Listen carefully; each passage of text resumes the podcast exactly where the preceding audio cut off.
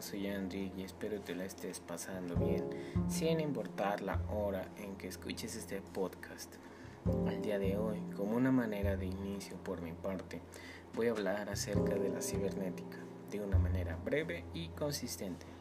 Y sí, vamos a hablar acerca del padre de la cibernética, Norbert Wiener, pero para los cuatro es Norberto. Bueno, es hora de comenzar. Nacido de un profesor de lenguas modernas de nombre Leo y su madre, Berta, el hijo de tan solo 18 meses aprendió el alfabeto con solo ver a su niñera dibujarlo en la arena de la playa. Pasado el tiempo, su padre, Leo, fue despedido de su trabajo y la familia Weiner tuvo que dejar Missouri, su ciudad de nacimiento, y viajar al frío Boston y establecerse en una pequeña granja.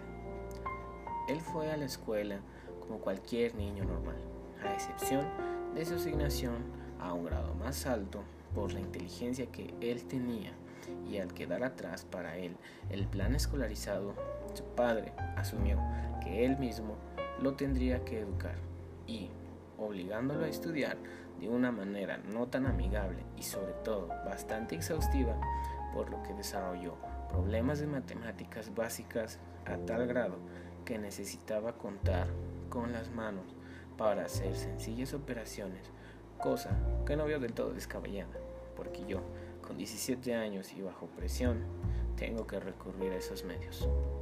Volviendo al tema, su padre recibió un contrato por 10 mil dólares para traducir las obras de Tolstoy, cosa que dejó desatendido a Norbert. Entonces, él regresó al estudio de una escuela pública, dominando el latín, alemán, inglés, matemáticas y otros conocimientos. Y con 11 años empezó su carrera de estrella, ya que un reportero le dedicó ocho columnas en su apartado del periódico The World de Nueva York y con esa edad se convirtió en el individuo más joven en entrar a la uni. Con todo ese furor causado por el periodista, su padre dio una vuelta de 180 grados para pasar desapercibido y dejar pasar Harvard para inscribir a su hijo en la Universidad de Tufts. El joven Norbert intentó incursionar en las experimentales, dado que los resultados no eran tan alentadores por su impedimento visual y motriz que hizo que tuviera una fama de romper material de laboratorio sin antes graduarse de 14 años con honores en matemáticas. Después entró a Harvard para obtener un posgrado en matemáticas y sí, nuevamente matemáticas, en lógica matemática de Alfred, Alfred North y estudiando al filósofo Russell con una beca en Cambridge. Y debido a la tensión desatada por la guerra mundial, él regresó a Harvard sin ventajas para ser catedrático y volviendo a la escuela con problemas físicos y mentales que obstaculizaban su desempeño gracias a la ansiedad y nerviosismo. Y vaya que lo justifico, porque con una guerra mundial en las espaldas, uno no tendría para menos. Tiempo después encontró trabajo en el Instituto Tecnológico de Massachusetts y, volviendo a intervenir, él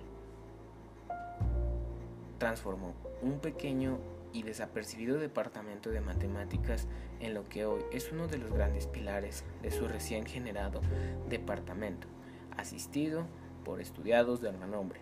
Y vaya, después de esta introducción y contexto, aquí es cuando nace al 100% la cibernética. Como una señal del cielo, aparece un mexicano egresado de Harvard para completar sus ideas y bosquejos de la cibernética, de nombre Arturo, un fisiólogo de Harvard que muy a menudo organizaba cenas con cerebritos de su talla para debatir acerca de temas científicos y con todo en común con Arturo sobre las máquinas y los animales y con la intervención de una guerra en sus manos, calculando trayectorias de artillería antiaérea y demás especialización militar, le centró en su creación de la cibernética en la bellísima Ciudad de México y escogió el nombre de cibernética para bautizar a su creación instaurada por el dominio de las máquinas y los seres vivos. Con sus conocimientos de griego, bautiza así a su materia por la pronunciación inglesa cybernetics del vocablo griego kubernetes, que significa timonero o timón de un barco.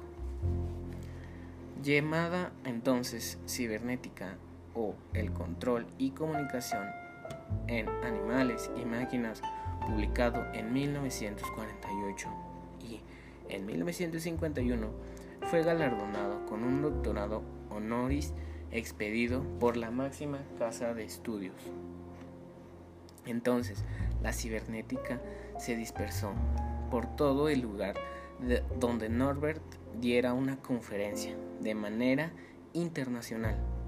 Pero, como tiene un fin, nuestro héroe de la cibernética sufrió una fractura de cadera y también diabetes, que colaboraron con la factura, ya que el 18 de marzo de 1964, después de haber inaugurado un departamento de matemáticas en Estocolmo, que esta gran historia viviente deja este plano pero nos deja un legado infinito en sus saberes y de su dedicación a la ya entonces conocida cibernética y a la vez no muy alegres por el recuerdo de la noticia. Me despido de ustedes no sin antes desearles un buen día y con la confianza de encontrarnos en una nueva ocasión. Me despido de ustedes. Les habló André Muñiz, alumno del CCH y cursando el grado de computación cibernética del grupo 568. Hasta la próxima.